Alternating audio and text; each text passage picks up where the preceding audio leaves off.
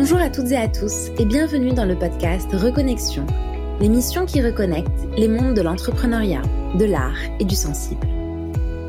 Je m'appelle Dounia Zelou et j'accompagne des transformations humaines et organisationnelles conscientes qui contribuent à l'émergence d'un monde plus durable et heureux. L'intention du podcast Reconnexion est de permettre à la nouvelle génération d'entrepreneurs, de changemakers, d'artistes et de guérisseurs de trouver leur juste place grâce à l'ouverture de nouveaux flux entre les mondes de l'entrepreneuriat, de l'art et du sensible. Pour ce faire, j'ai l'honneur de recevoir tous les vendredis un invité extraordinaire pour un échange multidimensionnel sur la reconnexion à soi, aux autres et à la nature. Merci à vous de nous rejoindre et très belle écoute. Bonjour à toutes et à tous et bienvenue dans ce nouvel épisode du podcast Reconnexion. Aujourd'hui, j'ai la joie d'accueillir Julien Perron pour parler de l'école de la vie. Pour vous raconter la petite histoire, en 2019, après 8 ans de carrière en banque, j'ai décidé de me lancer dans l'entrepreneuriat. Et à ce moment de ma vie, j'ai commencé à m'interroger sur des questions existentielles et, pour trouver ma juste place, à m'interroger sur ce qu'était le bonheur pour moi. Dans mes recherches, je suis tombée sur un documentaire. C'est quoi le bonheur pour vous? 7 milliards d'individus, 7 milliards de définitions. Ce documentaire a été réalisé par Julien Perron et trois ans plus tard, j'ai la joie de l'avoir comme invité aujourd'hui. Julien a utilisé ses propres valeurs dans l'approche de l'être humain, la connaissance de soi, la curiosité et l'ouverture d'esprit depuis son enfance. Cet entrepreneur de 43 ans a nourri et modelé depuis son plus jeune âge ces qualités qui poussent à l'action dans le respect de l'autre et de l'environnement. Ces ressources, il commence à les rassembler depuis sa petite enfance dans sa famille, dans laquelle on pratique le sport, l'astrologie ou bien même le tarot. Il développe ses atouts dans les arts martiaux pendant plus de 14 ans avec le kung fu, poussant très loin sa passion pour devenir champion de France en 1999. Puis dans les voyages que ses parents encouragent, dès l'âge de 12 ans, notamment lorsqu'il part aux États-Unis pendant un mois en immersion dans une famille au Wisconsin. Son argent de poche, il le met de côté pour partir régulièrement avec son sac à dos à la découverte d'autres pays et d'autres cultures. Ses explorations sur le monde environnant amènent d'autres explorations plus intérieures, nourries de beaucoup de lectures et de découvertes. Il investit à un autre aspect de l'humain au travers de la psychologie, du bien-être, du développement personnel et des médecines alternatives, puis de l'économie, de la politique et de la sociologie. Julien a créé l'agence Néo Bien-être et le réseau Néo Horizon Travel à l'âge de 23 ans, en 2003. En 2013, il a débuté les interviews C'est quoi le bonheur pour vous et lancé des séjours vélo, yoga et méditation. En 2015, il crée le Festival pour l'école de la vie et en 2017, le premier congrès Innovation en éducation. Julien, merci à toi d'être parmi nous aujourd'hui. Euh, merci à toi, Dunia. Un parcours impressionnant, au travers duquel tu as euh, exploré le monde. Est-ce que tu peux nous dire un petit peu comment tu en es arrivé à créer le documentaire C'est quoi le bonheur pour vous? Oui, bien sûr. Bah, déjà, je, continue à explorer le monde. Ça fait partie vraiment de, de, ma vie. Hein. C'est vraiment ancré euh, dans, mes gènes et dans mes cellules. Euh, je sens que, tu sais, j'ai besoin d'être dans ce que j'appelle le flot de la vie, en fait, d'être dans le mouvement. Je dis très souvent, le mouvement, c'est la vie et la vie, c'est le mouvement. Et je me sens tellement pleinement vivant quand je, suis en déplacement, en voyage, en fait, euh, mais pas forcément à l'autre bout du monde. Hein, parce que là, depuis euh, bah, deux ans et demi, euh, depuis quasiment trois ans, depuis qu'on vit ces, ces, épisodes un peu curieux, je voyage beaucoup plus en France, évidemment. Donc, c'est beaucoup de randonnées, beaucoup de vélo. Et, et, je ressens tout le temps la même chose à chaque fois, en fait, cette merveilleuse connexion avec la nature, avec le vivant qui fait tellement de bien. Et moi, j'invite à chaque fois tout le monde à vivre ce type d'expérience parce que je pense qu'on, comme on est tous des êtres humains, euh, euh a priori, on, est censé tous ressentir les mêmes choses. Mais encore faut-il euh, le vivre, le revivre, euh, et donc ouais, traverser des expériences en fait pour vraiment comprendre et conscientiser. Mais c'est ouais, c'est vraiment quelque chose qui est ancré dans ma vie. Donc l'exploration du monde, c'est et puis on devrait vraiment l'encourager très tôt en fait dans notre système éducatif. Mais peut-être qu'on en reparlera. Alors en fait, ce qui m'a amené à, réaliser le film C'est quoi le bonheur pour vous C'est, j'allais dire des concours de circonstances, mais je suis pas sûr que ce soit le bon terme. Je crois que c'est plutôt des de belles synchronicités qui jaillonnent ma vie en fait quasiment depuis que je suis gamin, mais beaucoup plus depuis que j'ai créé mon entreprise en 2003. beaucoup plus parce que quand j'ai créé cette entreprise, et de ce que je vis encore maintenant, c'est que je, je me suis senti aligné en fait vraiment avec qui je suis, avec mes valeurs profondes, avec mon être en fait tout entier. Assez rapidement, au bout de six mois, au bout de six mois de création d'activité, euh, alors que j'étais vraiment au tout début en train d'essayer de développer en fait un modèle économique, de faire que ça marche, etc. Je sentais déjà ça intérieurement, d'être parfaitement aligné avec qui je suis. Ça, c'est magique en fait de vivre ça. Et c'est aussi pour ça que je mets beaucoup d'énergie euh, dans l'éducation, parce que je suis convaincu qu'on peut amener justement les enfants le plus tôt possible à, révéler vraiment qui ils sont réellement. Et donc euh, des concours de, synchronicité parce que je décide à l'époque, donc euh, ça devait être sûrement en 2013, ouais, comme tu le disais, je décide de partir au Canada, d'y rester un mois pour créer des ponts entre la partie Québec, donc cette partie francophone du Canada, et la France. dans l'objectif de ce que j'avais aperçu à l'époque, c'est que c'est encore un peu le cas maintenant, qu'ils ont quand même beaucoup d'avance sur nous je trouve, dans le monde du bien-être, de la connaissance de soi et notamment aussi dans le monde de l'éducation. Je mmh. voulais moi le vérifier par moi-même, donc rencontrer des gens, discuter avec eux autour de ça et en même temps créer des ponts pour qu'on puisse euh, bah, avancer un peu main dans la main. Euh, et, donc je suis arrivé à Montréal et j'ai organisé une rencontre euh, qui fédère en fait des thérapeutes et des professionnels dans le monde du bien-être. A une quarantaine de professionnels qui sont venus. On a passé un chouette moment. Ça faisait déjà 4-5 euh, ans que je faisais ça aussi en France, dans 17 villes. Et donc c'était une continuité logique. J'avais commencé aussi en Angleterre, en Belgique. Euh, donc c'était euh, c'était une continuité ouais, qui était parfaitement logique d'essayer de faire quelque chose là-bas. Donc on passe un bon moment. Pendant cette rencontre, les, beaucoup de thérapeutes en fait me donnent des contacts de gens qui seraient intéressants que je rencontre. Et donc bah, après cette cette rencontre, me voilà parti pendant un mois avec mon sac à dos à me balader dans cette région du Québec. Et à un moment donné, c'était au mois de décembre, euh, il faisait moins 40 degrés, euh, grosse tempête de neige qui est un peu euh, classique à cette époque. Mais pour autant, on ne pouvait pas sortir de, de, la maison. Je dormais chez quelqu'un. Moi, j'aime bien dormir chez les gens quand je me déplace. Et, et donc là, ben, on ne pouvait pas sortir. Donc du coup, on a papoté toute la journée. On a, on a refait le monde, comme on dit. Et à un moment donné, on a parlé du bonheur. Et, et je ne sais pas pourquoi. Donc ça, c'est aussi une deuxième constante de ma vie. Je, je suis mon intuition depuis que je suis gamin. Et donc, je ne sais pas pourquoi. Donc, du coup, j'ai suivi cette intuition et j'ai proposé à, cette jeune fille, avant qu'elle me parle du bonheur, de lui dire Est-ce que ça te va, en fait? Est-ce que ça te dérange si je te filme? Quand tu me parles du bonheur avec mon téléphone portable Elle m'a dit Non, non, vas-y, si tu veux, pas de souci. Donc, du coup, bah, je l'ai filmé. Elle m'a donné, on va dire, sa définition du bonheur. Et puis voilà, on a passé une bonne soirée. Et le soir, avant de me coucher, je regarde mes emails et puis je regarde cette vidéo. Et là, je suis parcouru de frissons qui, mmh euh, qui fait partie justement de mon euh, canal intuitif, j'ai envie de dire. En tout cas, c'est c'est quelque chose que j'écoute quand j'ai des frissons. C'est généralement c'est plutôt bon signe. Et je me dis euh, waouh, mais c'est magique en fait ce que je viens de voir. Je, crois que j'avais pas vraiment conscientisé sur le moment, mais beaucoup plus en regardant la vidéo. Et puis de là, je me suis dit que j'allais continuer à poser cette question aux Canadiens, aux Québécois que j'allais rencontrer sur mon parcours, ceux qui, voudraient bien répondre et être d'accord aussi avec le fait que je les filme avec mon téléphone. Et puis j'envoyais progressivement ces vidéos au bureau à Paris.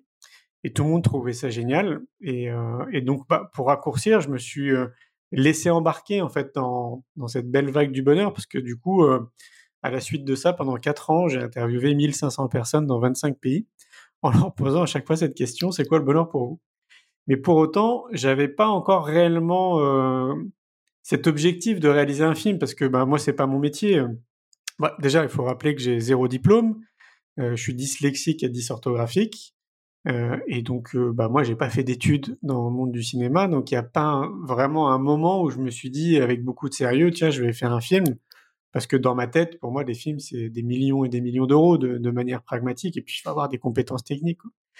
Et donc, c'est vraiment au bout de quatre ans, à force de rencontrer toutes ces personnes, de poser ces questions, d'avoir des échanges qui sont super intéressants, de passer les deux dernières années à aller à la rencontre en fait de gens qui pour moi sont des experts en fait dans leur domaine, pas mmh. forcément dans le monde du bonheur, mais des experts dans leur activité, peu importe ce que c'est. Ils ont passé 20, 30 ans, 40 ans, 50 ans à, à exercer cette activité. Donc du coup, pour moi, ça en fait des experts. Mmh. C'était hyper intéressant d'échanger avec eux autour de cette notion du bonheur. C'est c'est des interviews d'ailleurs qu'on retrouve sur ma chaîne YouTube qui s'appelle Néo Bien-être. Non, qui s'appelle Julien Perron maintenant. Ok. chaîne YouTube qui s'appelle Julien Perron, dans lequel en fait j'ai publié toutes ces interviews parce que les formats durent entre 1 heure et 1 heure 30 et, et ce qui était magique, c'est que au fur et à mesure que je publiais ces interviews sur la chaîne YouTube, j'avais de plus en plus de commentaires, je recevais des emails en fait de gens qui me disaient mais très clairement que ça avait changé leur vie. En mmh. fait, juste d'écouter une interview et parfois d'écouter une interview d'un citoyen que j'avais croisé dans la rue qui durait 2-3 minutes quoi. Donc euh, j'avais pas du tout conscientisé ça en amont avant de me lancer là-dedans. Et donc c'est vraiment au fur et à mesure que j'ai que je me suis rendu compte de l'impact que pouvait avoir une vidéo qui dure une minute, une heure et demie, cinq minutes, un mot, une phrase, quelque chose en fait qui d'un coup va complètement euh, comme générer un déclic en réalité et mais changer profondément la vie d'une personne quoi. Et comme c'est ce qui m'anime depuis que j'ai créé mon activité, moi je me considère comme un jardinier de mmh. manière métaphorique, hein, donc je, je, sème des graines autour de moi. Pour, pour, amener les gens à avoir un regard un peu différent sur la vie, sur sur beaucoup de choses. Et donc ouais, de voir en fait cet impact que j'avais pas imaginé, je me suis dit c'est c'est ce qui m'a vraiment motivé dans un premier temps à continuer et dans un deuxième temps de voir en fait qu'il y avait quand même une personne sur quatre qui me regardait dans les yeux et qui me disait je suis désolé, je ne sais pas ce que c'est le bonheur pour moi. Ça pour moi ça a été très perturbant, enfin, mmh. perturbant pas au sens vraiment très négatif du terme, mais euh, je me suis vraiment questionné en fait. Je me suis dit mais c'est dingue quand même. Alors il y a un côté positif, hein. on peut se dire bon bah il y a trois personnes sur quatre quand même qui spontanément donnent une définition du bonheur, donc ce qui est chouette. Mais une personne sur quatre pour moi c'était trop en fait de personnes qui sont incapables. Et parfois, euh, vraiment des personnes qui, sur le moment, se sont mis à pleurer parce qu'en fait, ça venait pas, en fait, parce que ça les a complètement déboussolés, en fait, comme question. Et donc, euh, c'était assez, euh, ouais, c'était quelque part, c'était beau aussi de voir ça, et donc très interloquant. Ça, je me disais, mais c'est dingue. Alors, j'ai commencé à réfléchir, à me dire, mais pourquoi? J'avais déjà ma petite idée quand même. Je me suis rendu compte avant de me lancer dans le film, et de ce que j'ai conscientisé de l'époque. Je, je pense que c'est exactement la même chose aujourd'hui à mon sens, on est dans une société où tout va tellement vite et de plus en plus vite. Euh, tout est suffisamment bien orchestré, que ce soit au niveau euh, du mainstream, au niveau des médias, au niveau de notre système éducatif, la politique, euh, l'agroalimentaire, la pharmacopée, enfin tout est hyper bien cadré, qui fait qu'en gros, on nous met, pour schématiser, on nous met sur des rails très tôt et on nous dit la vie, c'est tout droit. Surtout, ne sort pas des, des sentiers battus, parce qu'il faut aller tout droit. Après, on te dit, bah, le bonheur, c'est quoi en fait? C'est d'être dans la possession, dans le possession matérielle, hein, j'entends par là. Donc, euh, pour schématiser, c'est euh, marie-toi, fais des enfants, achète une grosse maison, un gros 4x4, mmh. tu prends un chat, un chien, tu as un beau jardin, et tu seras heureux.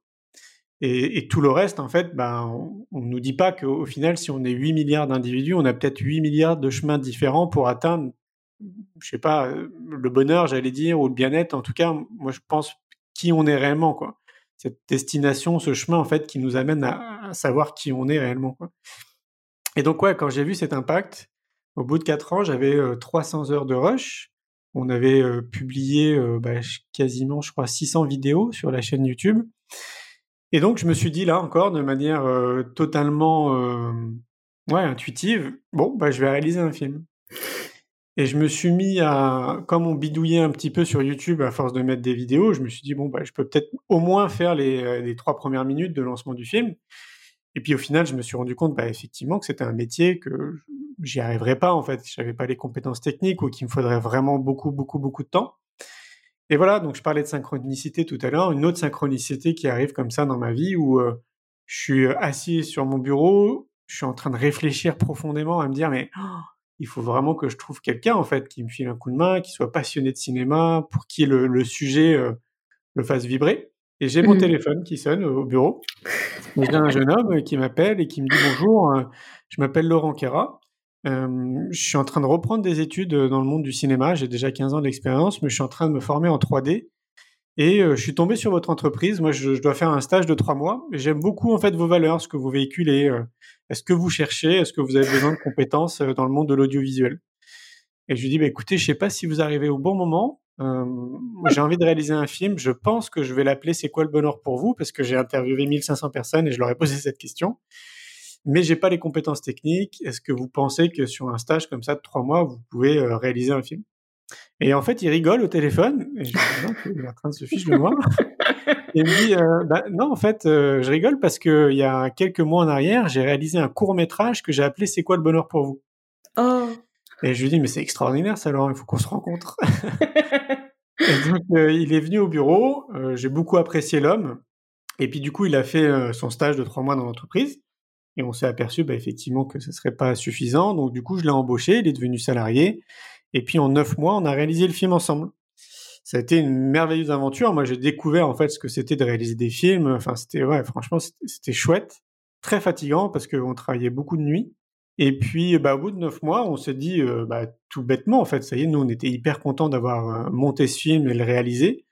On se dit, bon, bah voilà, on va faire une affiche. J'ai demandé à un maquettiste de faire une affiche et puis, bah, on va en parler, quoi. Et en fait, là, bah, encore une, une belle intuition. Euh, on en parle et puis en l'espace de même pas deux mois, on commence à, à recevoir plus de 60 demandes par jour de personnes qui voulaient organiser les projections du film. Et donc du coup, on s'est transformé en société de, dire, de production de films et de distributeurs de films. Donc j'ai dû embaucher des gens tellement on avait de demandes en fait de, de personnes qui voulaient organiser les projections. Et on s'est laissé embarquer comme ça euh, pendant un an, ce qui m'a amené à aller dans plus de 300 salles euh, de cinéma, euh, à faire des tournées en Belgique, en Suisse, au Canada, au Maroc, euh, à l'île Maurice, à l'île de la Réunion. Ça a été une aventure mais extraordinaire. Toutes les salles à chaque fois étaient remplies. Et moi, bah, je vivais, j'étais sur mon petit nuage. J'invite nos auditeurs à se mettre à, ma place parce que moi, je me considère comme quelqu'un de lambda en fait. Imaginez, comme moi, du jour au lendemain, vous réalisez un film. Déjà, c'est énorme en soi, donc vous êtes très content du résultat. Et en plus, vous allez dans les salles de cinéma, les salles sont blindées, les gens adorent le film, et en plus, vous avez cette chance après de pouvoir débattre et d'échanger après avec le public. Donc j'ai, ouais, ça a été extraordinaire. Encore maintenant, le film tourne encore des salles de cinéma et on m'invite encore pour aller débattre après. Et, et, ça me fait tout le temps les mêmes frissons en fait. Quand je rentre dans la salle de ciné et qu'ils lancent le film, je me dis encore maintenant, c'est dingue quand même de voir mon film au cinéma. Et donc voilà, maintenant c'est euh, plus de 2 millions de personnes qui ont vu le film. Euh, j'ai mis le film en accès gratuit bah, c'était en mars 2020, euh, pendant le tout premier confinement qu'on a vécu, mmh. parce que j'ai senti que ça pouvait apporter du bien en fait aux gens. Et bah là encore, une bonne intuition, parce que en 48 heures, il y avait 250 000 personnes qui avaient vu le film sur YouTube. Et donc du coup, depuis mars 2020, j'ai laissé euh, gratuitement, en accès gratuit. Donc pour ceux qui veulent le voir, vous tapez C'est quoi le bonheur pour vous sur YouTube le film et vous tomberez dessus. Et on est bientôt à un million de vues, je crois. On est à 980 000 de mémoire. Donc, euh, donc ouais, super, euh, super aventure. Et j'ai découvert du coup un nouveau format parce que moi, je, me considère un peu comme un homme de communication, mmh euh, tant de dans le côté social parce que j'aime vraiment rencontrer les gens et surtout approfondir. En fait, j'aime vraiment comprendre qui ils sont. Et puis d'un autre côté, communication, bah, on va dire de manière beaucoup plus globale, que ce soit sur le web ou autre. Je, pense avoir ce, talent-là. Et donc, du coup, bah, comme j'ai vu l'impact que pouvait avoir un film, je me suis dit que il fallait que je réalise un deuxième film, et cette fois-ci autour de l'éducation, parce que, bah, comme je le disais un petit peu en amont, je trouve que c'est vraiment le, le, maillon le plus important de notre système planétaire, en fait. Si on, si on s'accorde à, à, faire en sorte d'accélérer les prises de changement dans notre système éducatif parce qu'on est resté sur des systèmes un peu partout dans le monde qui datent d'un siècle. Ça évolue, mais ça évolue trop lentement en fait par rapport à tout ce mmh. qui va très vite autour de nous. Bah, là, fondamentalement, on change notre planète en fait, on change les individus, on change notre, notre mindset, notre façon de percevoir la vie, notre façon de percevoir les autres, notre, euh, la perception qu'on a de nous-mêmes et la connaissance qu'on a de nous-mêmes. Et là, enfin, pour moi, on, change vraiment la face de l'humanité et la face de la planète. Et donc, du coup, je réalise ce deuxième film qui s'appelle L'école de la vie, une génération pour tout changer, euh, bah, qui, qui, devait en fait se lancer euh, au mois de mars 2020 et euh, non au mois de janvier 2020 et qui a été arrêté justement par rapport à tout ce qu'on a vécu. Et il y avait, ouais, il y avait cinq tournées qui étaient programmées, bah, pareil aussi au Canada, en Suisse, en Belgique, etc. Et donc du coup, j'ai fait des, je crois deux, deux projections gratuites via Internet pendant cette période-là pour que les gens puissent le, le voir et l'apprécier. je crois qu'il y avait à chaque fois 3, 3 ou 4 000 personnes qui étaient connectées. Mmh et, euh, et, donc voilà, bah là c'est en train de reprendre tout doucement. On a commencé à recommuniquer autour du film L'école de la vie en invitant les gens en fait à organiser les projections parce que le, la réussite de ces deux films s'explique aussi sur le fait que j'ai j'ai pas voulu et je ne veux pas enfin forcément en faire une réussite financière, c'est pas mon objectif. Comme euh, les les professionnels qui sont dans le monde du cinéma, pour eux il y a un, un vrai objectif de rentabilité derrière. Moi l'objectif c'est que les films y tournent et que les gens puissent avoir accès à ce type d'informations qu'elles puissent générer des débats, des réflexions et qu'ils puissent rechercher par eux-mêmes. Et donc j'ai enlevé les droits en fait des films, c'est-à-dire qu'il n'y a pas de droit d'auteur, il n'y a pas de droit de SACEM, ce qu'on appelle les droits de musique. Donc les gens en fait peuvent organiser des projections partout où ils le souhaitent, dans n'importe quel lieu, sans payer de droit SACEM ni de droit d'auteur. Ce qui facilite les choses en termes d'organisation de, projection. Et donc là, voilà, on a relancé ce système-là et c'est voilà, c'est reparti là en l'espace de quelques mois. Il y a, on n'est pas très loin de 2000 personnes là qui sont déjà en train d'organiser des projections un peu partout en France.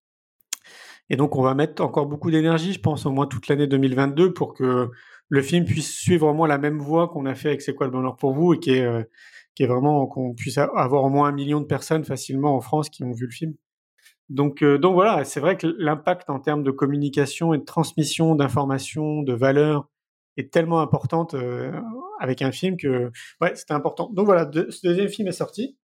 Et puis bah, maintenant, je, je m'attelle à, à écrire deux livres parce que bah, ça fait partie des canaux aussi qui sont, qui sont importants, je trouve, en, termes de mmh transmission de savoir, de valeur.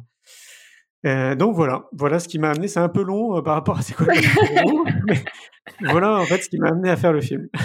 C'est lié, c'est lié puisque voilà, tu t'es tu, lancé, tu l'expliques bien sur le premier film, le deuxième film en a découlé. Ce qui est intéressant, c'est que tu parles à plusieurs moments d'intuition, de tes réalisations faites sur la base d'intuition qui t'ont mené à réaliser ces films et tout le succès, l'impact que ça a eu avec les synchronicités qui se sont mises sur ton chemin?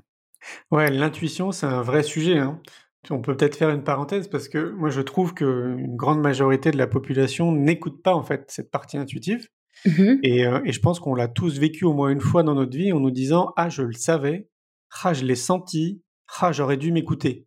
Ça, je pense que quasiment tout le monde se l'est dit au moins une fois dans sa vie. Et ces, ces phrases-là qu'on peut se dire, en fait, c'est lié à justement notre intuition. Parce que l'intuition, si on devait la définir, ce qui n'est pas évident, à mon sens, c'est quelque chose qui est, qui est tellement furtif. Ça dure quelques millièmes de secondes, hmm. qui, est, qui, est de l'ordre un peu de l'irrationnel, parce que c'est quelque chose qui, qui est pas palpable, c'est une pensée, ça va être, je sais pas, quelque chose, quoi. Que du coup, ben, on prend pas le temps de l'écouter, parce que c'est trop rapide, et c'est souvent la réflexion qui prend le dessus. Hmm. Et, et, force est de constater, parce que moi je le vis, on est quand même des millions de personnes aussi à le vivre, hein, à être très connectés à notre partie intuitive et à la développer, parce que pour moi c'est un peu comme un muscle, hein, comme si on allait dans une salle de musculation. Euh, l'écouter, c'est c'est pas évident. Je me, j'allais dire, je me fais encore avoir. C'est-à-dire qu'il y a des moments où j'écoute pas forcément cette intuition et j'en reviens tout le temps à un moment donné à la même conclusion en disant voilà, en fait, tu l'avais senti, Julien, tu aurais dû une fois de plus t'écouter.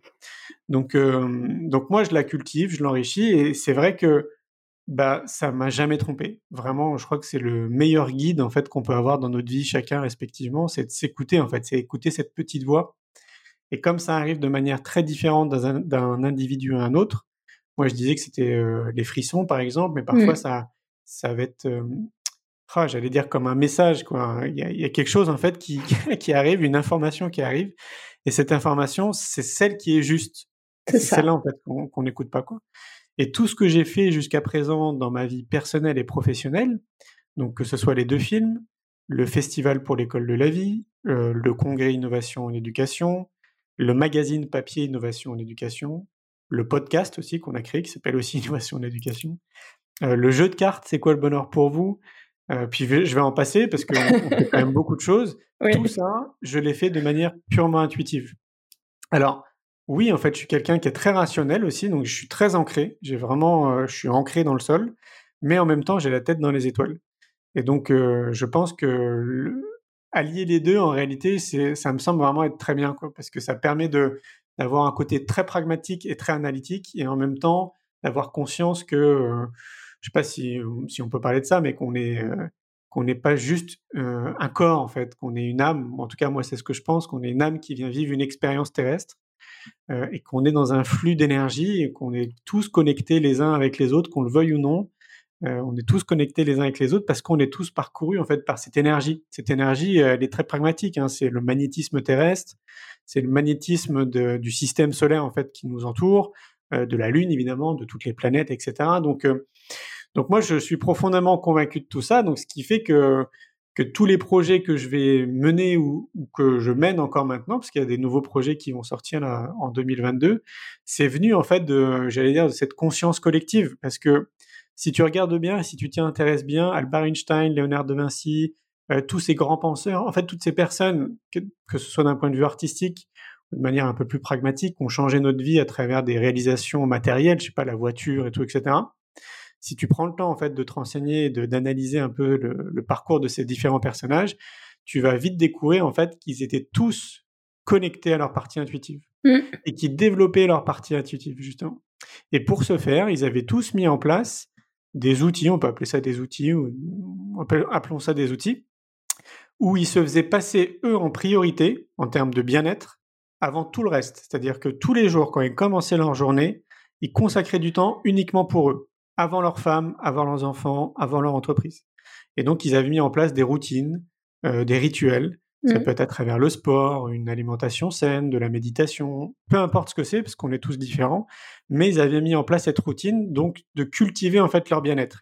Donc, ils avaient remarqué que plus ils prenaient soin d'eux, c'est-à-dire de leur machine biologique, de leur état d'esprit, plus ils étaient connectés justement bah, à cette conscience, ce que j'appelle moi conscience collective. Autrement dit, chacun disait avec des mots différents que ce qu'ils avaient créé, c'était pas leur idée en fait. C'était une, une, information en fait qui était venue à eux. Mmh.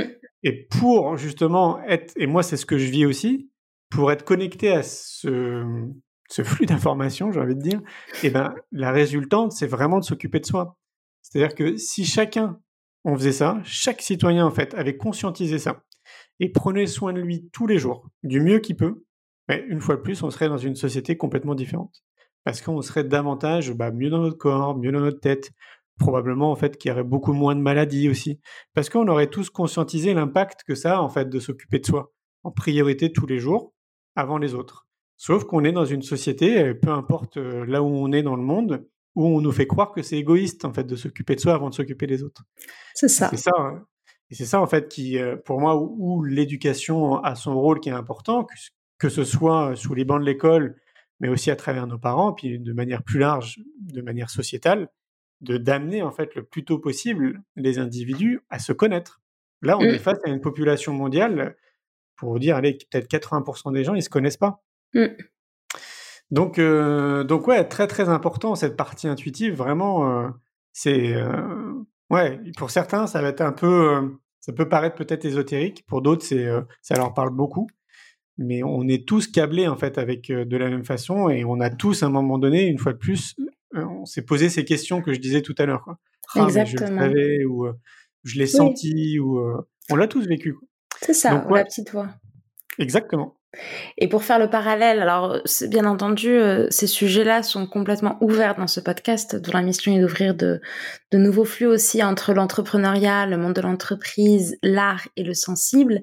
Et euh, pour rebondir sur ce que tu as dit, et pour les auditeurs que ça intéresserait, on a réalisé également un podcast avec Delphine Duployer, qui est chamane, où on parle justement aussi du chamanisme en entreprise, ces états modifiés de conscience, euh, donc qu'on traverse tous quelque part aussi euh, dans notre quotidien. Tu parlais tout à l'heure le fait d'être ancré sur Terre et d'avoir la tête dans les étoiles, bah, c'est quelque part des mouvements que l'on fait tous. On en parle plus dans cet épisode. Et sur le côté captation, où tu parles en effet de ta création, est-ce que tu as pris comme conscience, comme part de la conscience collective. On en parle aussi avec Solène, euh, fondatrice d'Éclore, dans l'épisode Suivre la voix du cœur, où elle le dit, je trouve très joliment, où elle dit, j'ai rêvé, elle a fait un rêve, elle dit, j'ai capté en fait un rêve de la conscience collective pour ensuite l'incarner et le réaliser.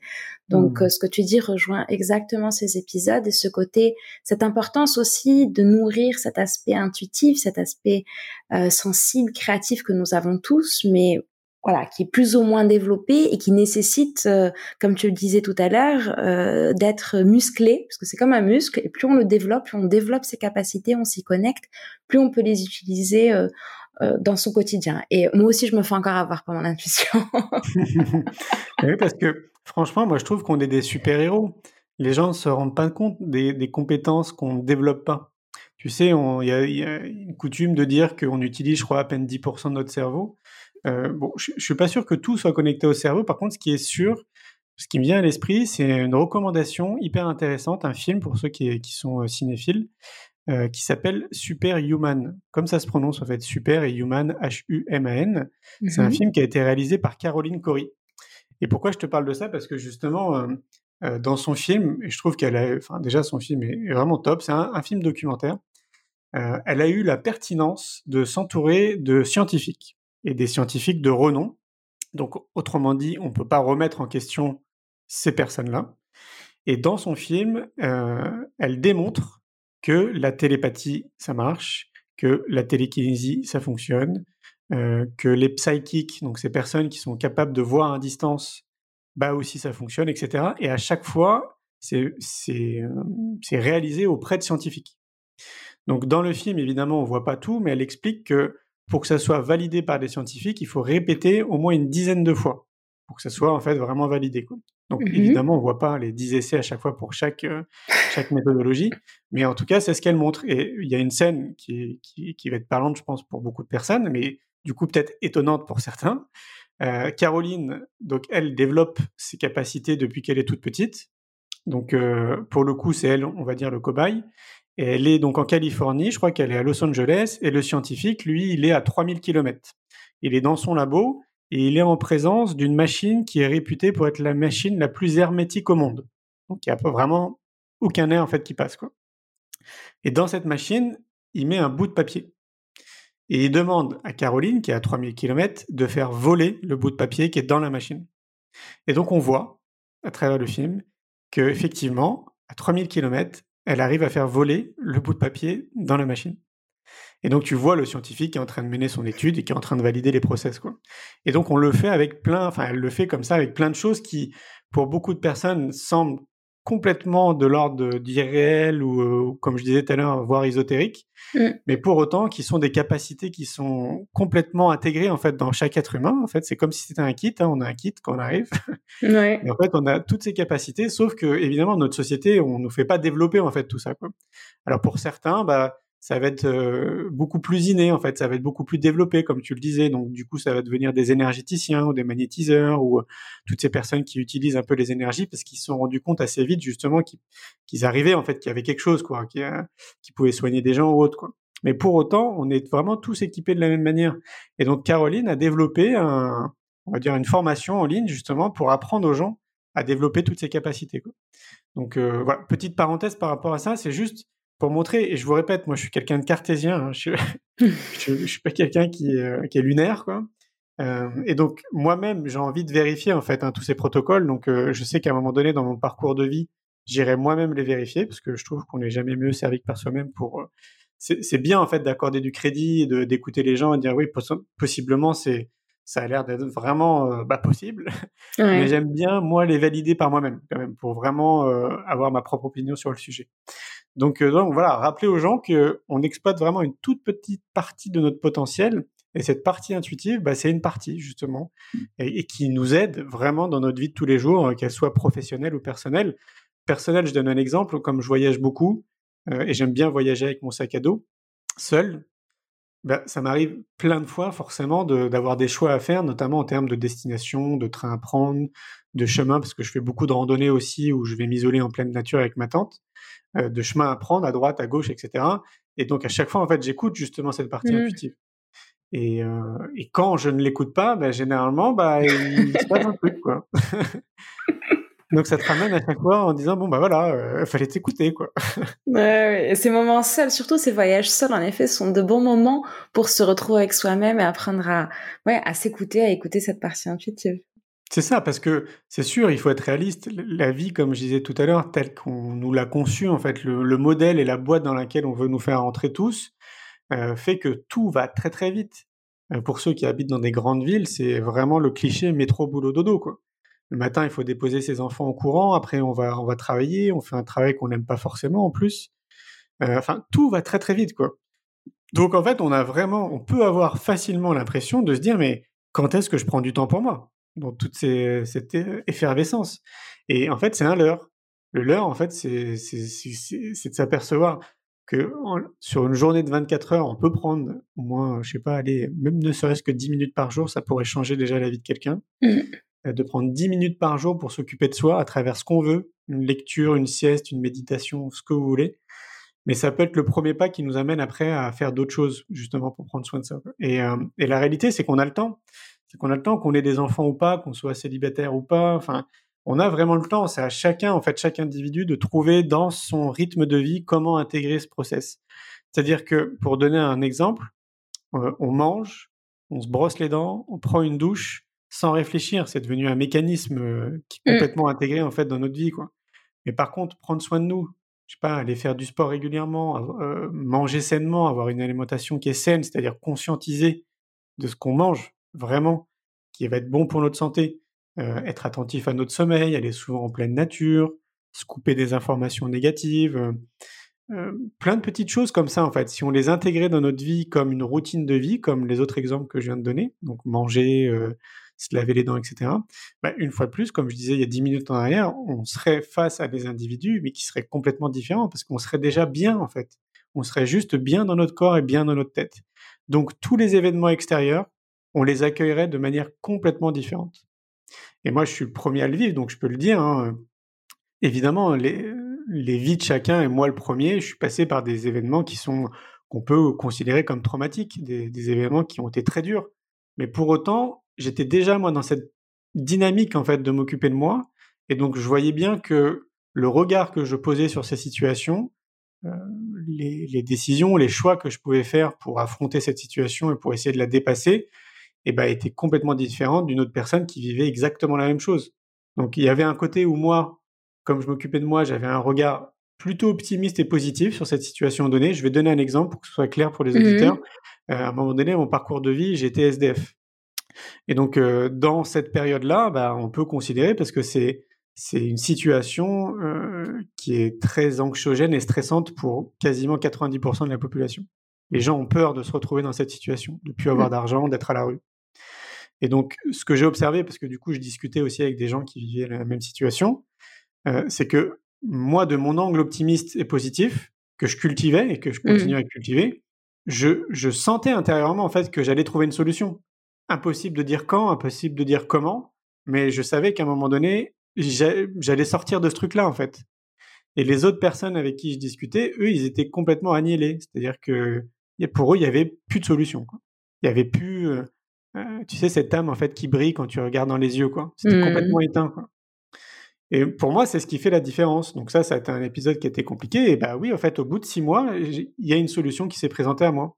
Euh, une chambre de bonne de 10 mètres carrés au sixième étage sur un ascenseur. Et euh, quand je suis entré là-dedans, je me suis dit, bon, bah, j'espère que je vais pas y rester longtemps. Et finalement, j'y suis resté 10 ans quand même. et donc, tu vois, ça c'est pareil en fait. Euh, rester 10 ans dans un 10 mètres carrés, euh, je sais pas si tu as déjà vécu dans un 10 mètres carrés, mais je peux te dire que c'est pas très grand. J'imagine. Bah, il y a des gens qui pourraient extrêmement mal le vivre. En fait, ça mmh. dépend vraiment du regard que tu poses sur la situation.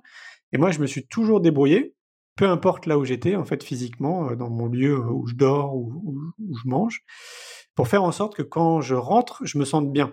Donc, bah, à travers plein de choses, quoi. Donc, euh, mais même dans ce 10 mètres carrés, à chaque fois que je rentrais, en fait, je me sentais bien, en fait, chez moi, quoi. Et là encore, c'était bah, une question de regard, de perception, perception des choses. Quoi. Mmh. Donc, donc ouais, le, le fait de s'occuper de soi, c'est vraiment mais déterminant. Hein. Euh, je me rappelle de Pierre Rabhi qui disait à un moment donné, il n'y a pas si longtemps que ça, parce qu'il est décédé, mmh. euh, il nous disait si on change l'agriculture, on change la face du monde.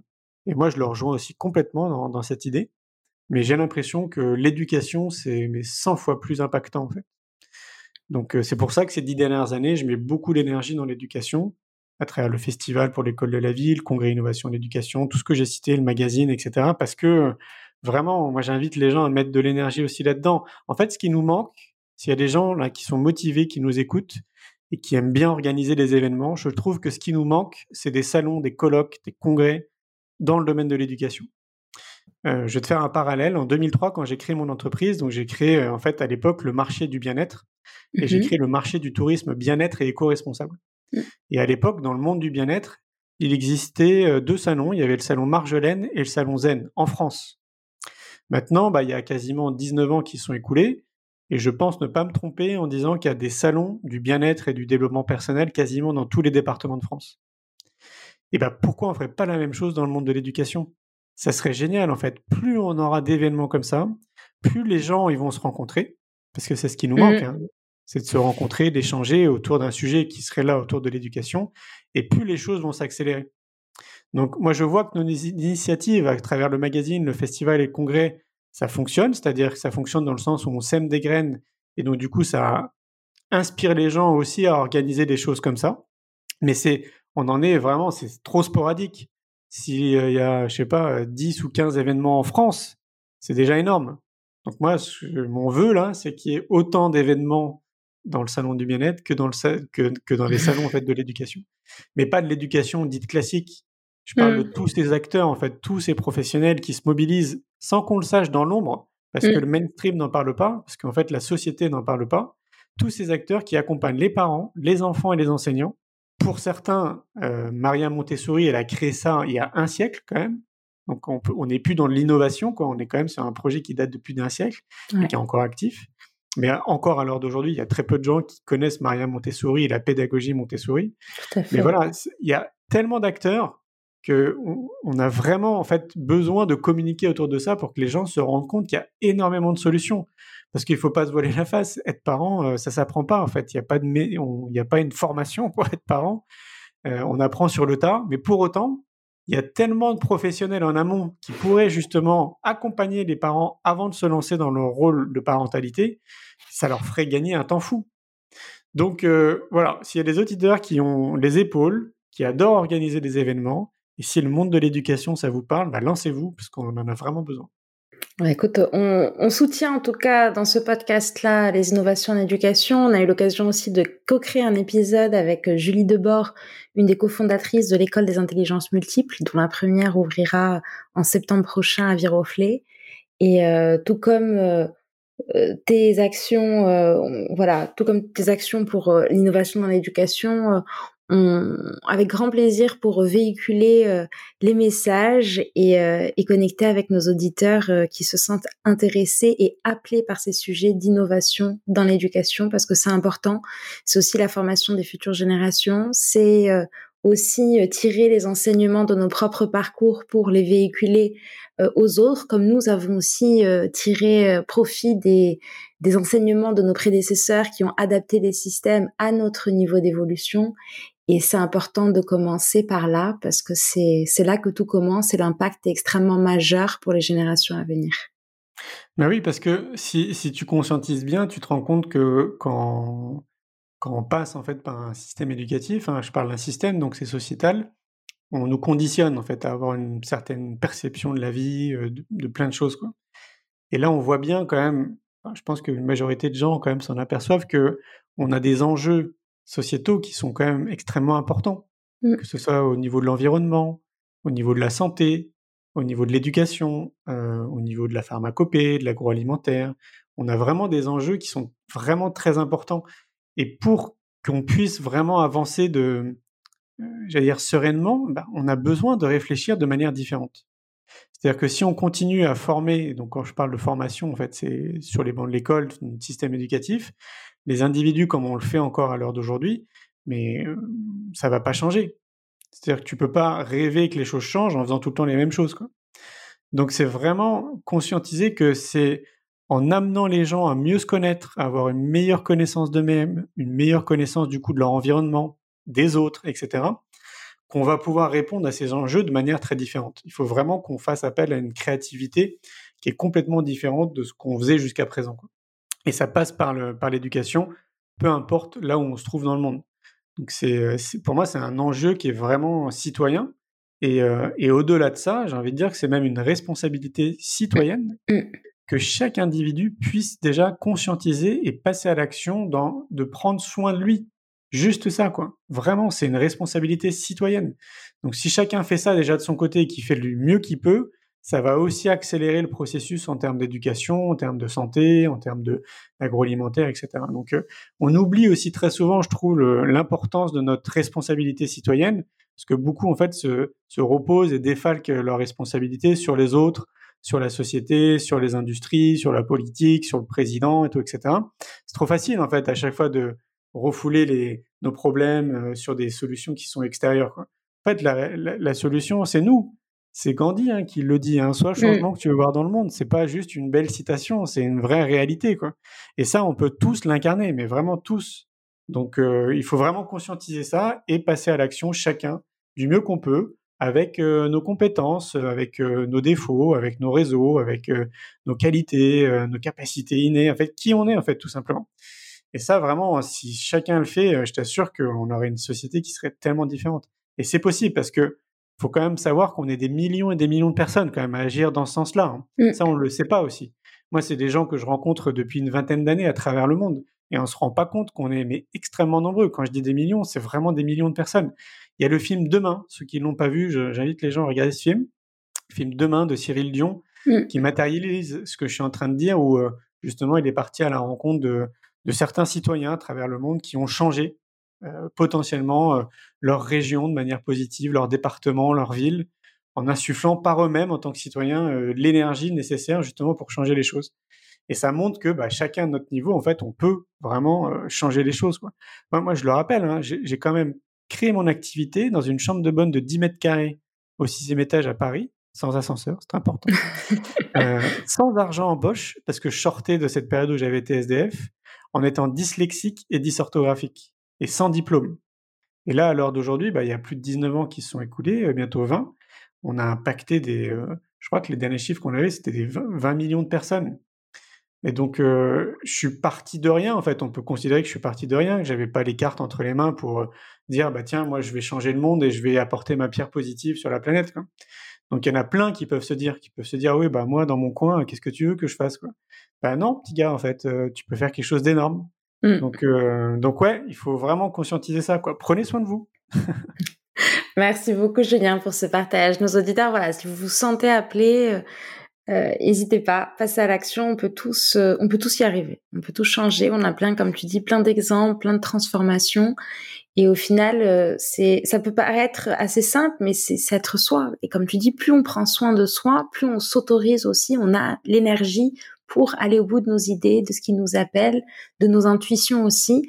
Et derrière, laisser aussi la magie de la vie opérer parce qu'il y a une partie de ça aussi. Tout à fait. Julien, merci beaucoup d'être parmi nous aujourd'hui. Avant de clôturer cet épisode, euh, il y a plein de questions que j'aurais aimé te poser, mais je pense qu'on prévoira probablement un second épisode euh, sur ce sujet. Est-ce que je te laisse proposer un, espace de parole euh, libre à toi s'il y a quelque chose que tu souhaiterais transmettre en particulier aujourd'hui, le 4 mai 2022 En fait, là, ce qui me vient à l'esprit, c'est une anecdote qui, qui, est quand même, pour moi, en fait, très importante. C'est que, donc, je te le disais, là, on a des projets qui vont sortir en 2022, et j'étais à Paris là, lundi et mardi, donc avant-hier, pour ces projets.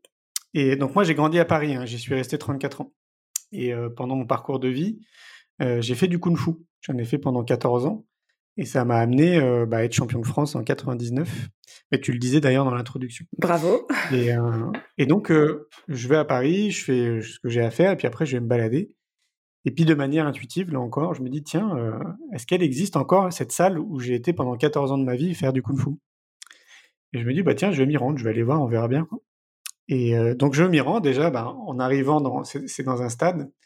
En arrivant là-bas, il y a plein d'images qui reviennent à, la surface de tout ce que j'ai vécu, qui était quand même très fort et très intense.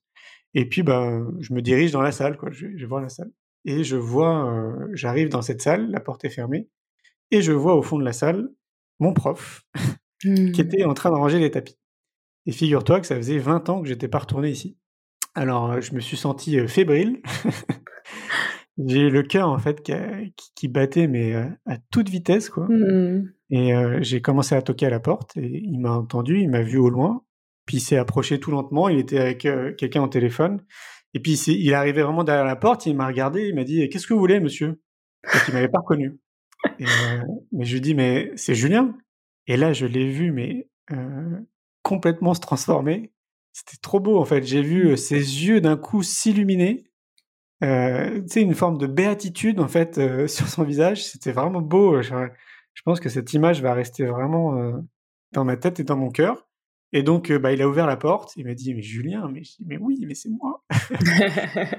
et là, j'ai eu cette chance, je trouve, euh, de pouvoir lui dire merci. Parce qu'en fait, cet homme, il a changé ma vie.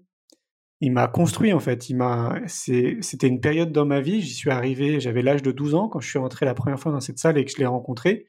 C'était une période dans ma vie où j'avais plus du tout confiance en moi.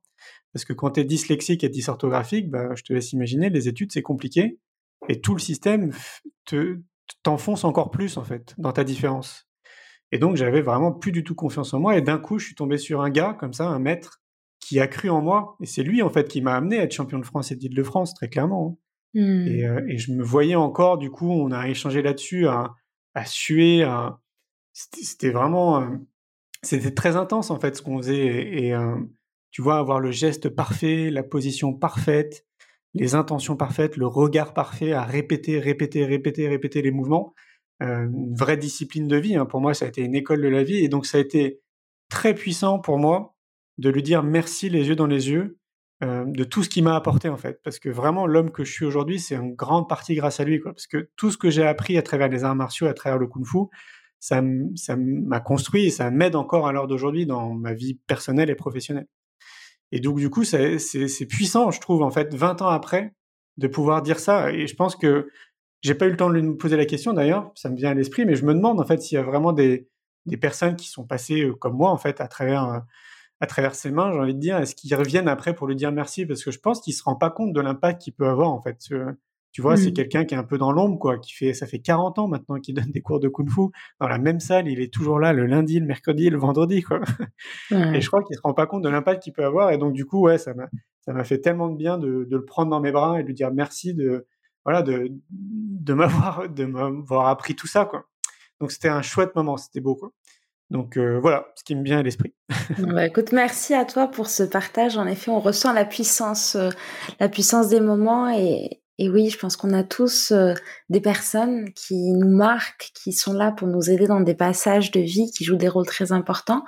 Et comme tu dis, parfois elles sont dans l'ombre et, et c'est appréciable de pouvoir prendre le moment des fois de juste ces temps-là, en fait, de, de, dire merci aux autres, de, de retourner vers eux. Des fois, on se, voilà, on se perd de vue aussi parce que on avance tous dans un monde qui va très vite et revenir à, à l'essentiel, à ces moments entre entre humains, ça fait énormément de bien et c'est très puissant. Donc merci beaucoup à toi de l'avoir rappelé à travers ce partage.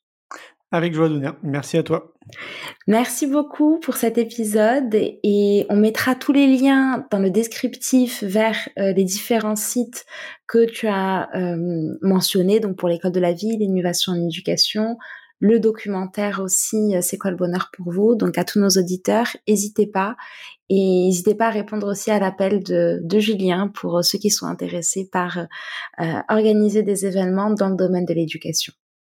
Merci beaucoup. Je te souhaite une belle route. Merci également. Au revoir Julien. Au revoir. Qu'est-ce que cet épisode vous a apporté? Si l'exercice vous appelle, je vous invite à mettre cet audio sur pause et à prendre un temps pour noter ce qui vous vient à l'esprit. Merci à vous d'avoir écouté le podcast Reconnexion, l'émission qui reconnecte les mondes de l'entrepreneuriat, de l'art et du sensible.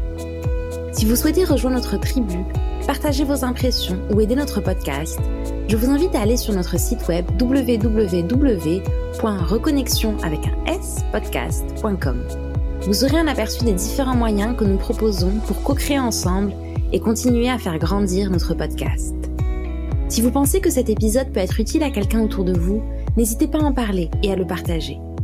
Et si vous pensez qu'il vous a été utile d'une manière ou d'une autre, n'oubliez pas de nous laisser une note et un commentaire. Merci encore et rendez-vous au prochain épisode.